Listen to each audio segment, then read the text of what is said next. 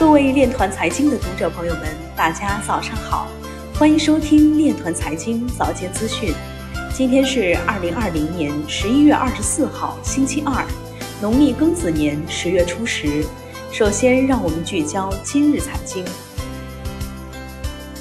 F Shares Club 日本巡回沙龙去中心化交易平台的未来圆满结束。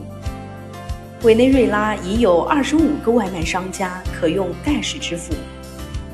苏州市相城区党政代表团走访竖琴科技。上海高院发布二十四条意见，促进区块链等新兴技术研发。比特币采用率创历史新高，全球区块链支出或将由银行业推动。使用第三方托管机构的人大量采用。并不是比特币的大规模采用。由建行纳米分行发起的价值三十亿美元的数字债券已取消发行。波卡生态项目 Reef 宣布与 Kava 合作，为用户提供 DeFi 服务。万象区块链邹传伟说：“数字货币存在于互联网上，天然是跨境的。”双子星联合创始人表示。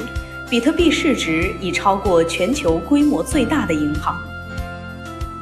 今日财经就到这里，下面我们来聊一聊关于区块链的那些事儿。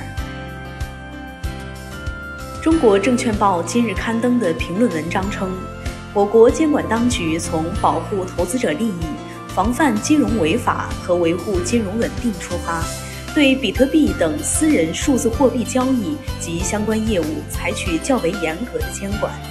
同时，加快推进法定货币数字化进程，积极制定和修改法定数字货币原型方案，探索和研究数字人民币，推动我国法定货币数字化进程。央行数字货币或有助于金融监管水平提升。同时，需要注意到，货币数字化加快了金融资产转换速度及货币流通速度，导致金融资产价格波动性和关联性增加。加剧金融顺周期性与金融风险传染，对金融监管的水平提出了更高的要求。以上就是今天链团财经早间资讯的全部内容，感谢您的关注与支持，祝您生活愉快，我们明天再见。